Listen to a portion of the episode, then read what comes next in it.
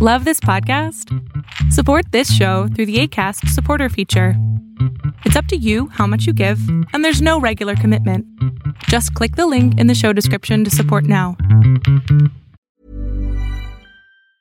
Life is full of awesome what ifs, and some not so much, like unexpected medical costs. That's why United Healthcare provides Health Protector Guard fixed indemnity insurance plans to supplement your primary plan and help manage out of pocket costs. Learn more at uh1.com. Many of us have those stubborn pounds that seem impossible to lose, no matter how good we eat or how hard we work out. My solution is PlushCare.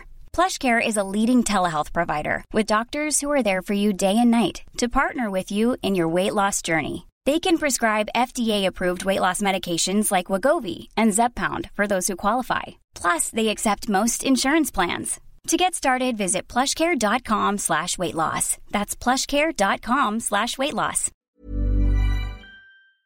Hola, ¿qué tal? Yo soy Adrián Salama y esto que estás a punto de ver son solamente un fragmento de una entrevista que me hicieron tres chicos maravillosos de I Sueño. Por favor, búsquenlos o encuéntralos en la descripción de este canal porque están haciendo cosas maravillosas para apoyar a los estudiantes.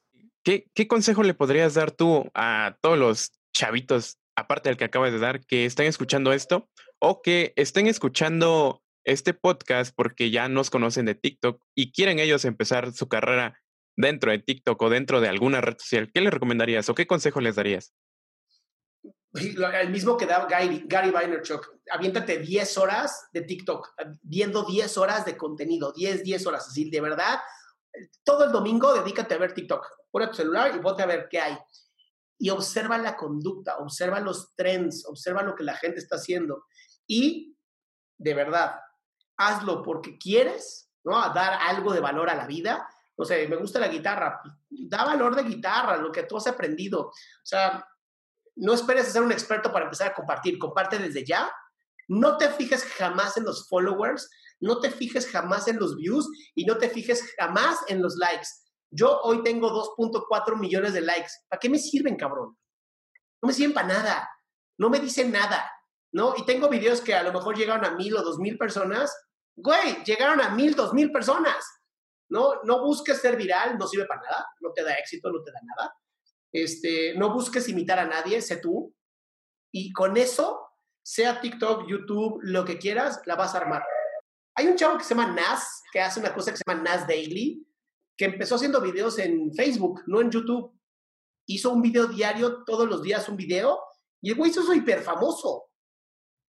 ¿No? Y todo el mundo decía, güey, la plataforma es YouTube. Él dijo, no, yo quiero eh, Facebook. Entonces, de verdad, hoy tenemos atención gratuita, cabrón. Gratuita. Facebook no te cobra nada. Instagram no te cobra nada. TikTok no te cobra nada. YouTube no te cobra nada. Podcast no te cobra nada. Y no la estás aprovechando, no mames.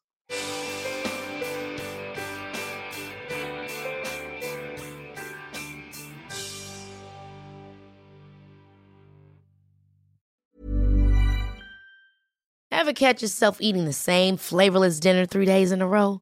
Dreaming of something better? Well, HelloFresh is your guilt-free dream come true, baby. It's me, Keke Palmer. Let's wake up those taste buds with hot, juicy pecan-crusted chicken or garlic butter shrimp scampi. Mm. Hello Fresh. Stop dreaming of all the delicious possibilities and dig in at HelloFresh.com.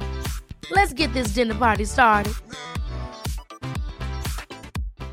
If you're looking for plump lips that last, you need to know about Juvederm lip fillers. With Juvederm Volbella XC and Juvederm Ultra XC, your lip look, whether it's subtle or bold, can last up to one full year with optimal treatment and no additional maintenance. Find a licensed specialist and see if it's right for you at juvederm.com today. That's J U V E D E R M.com. Add fullness to lips in adults over 21 with Juvederm Volbella XC or Juvederm Ultra XC. Do not use if you have severe allergies or a history of severe allergic reactions, or if you're you're allergic to lidocaine or the proteins used in Juvederm. Tell your doctor if you have a history of scarring or taking medicines that decrease the body's immune response or that can prolong bleeding. Common side effects include injection site redness, swelling, pain, tenderness, firmness, lumps, bumps, bruising, discoloration, or itching. As with all fillers, there's a rare risk of unintentional injection into a blood vessel, which can cause vision abnormalities, blindness, stroke, temporary scabs, or scarring. For full important safety information, visit juvederm.com.